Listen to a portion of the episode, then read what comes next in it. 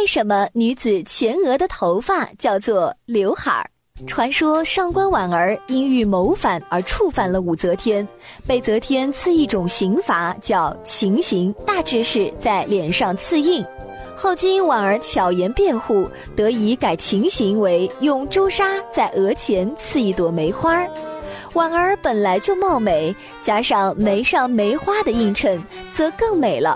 不过那终究是个耻辱的印记，婉儿就想了个办法，将额顶的一缕头发梳下来，挡住了那个罪犯标记的朱砂痣，并且称之为刘海。其他嫔妃觉得那样的打扮很漂亮，便争相效仿，从而言传至今。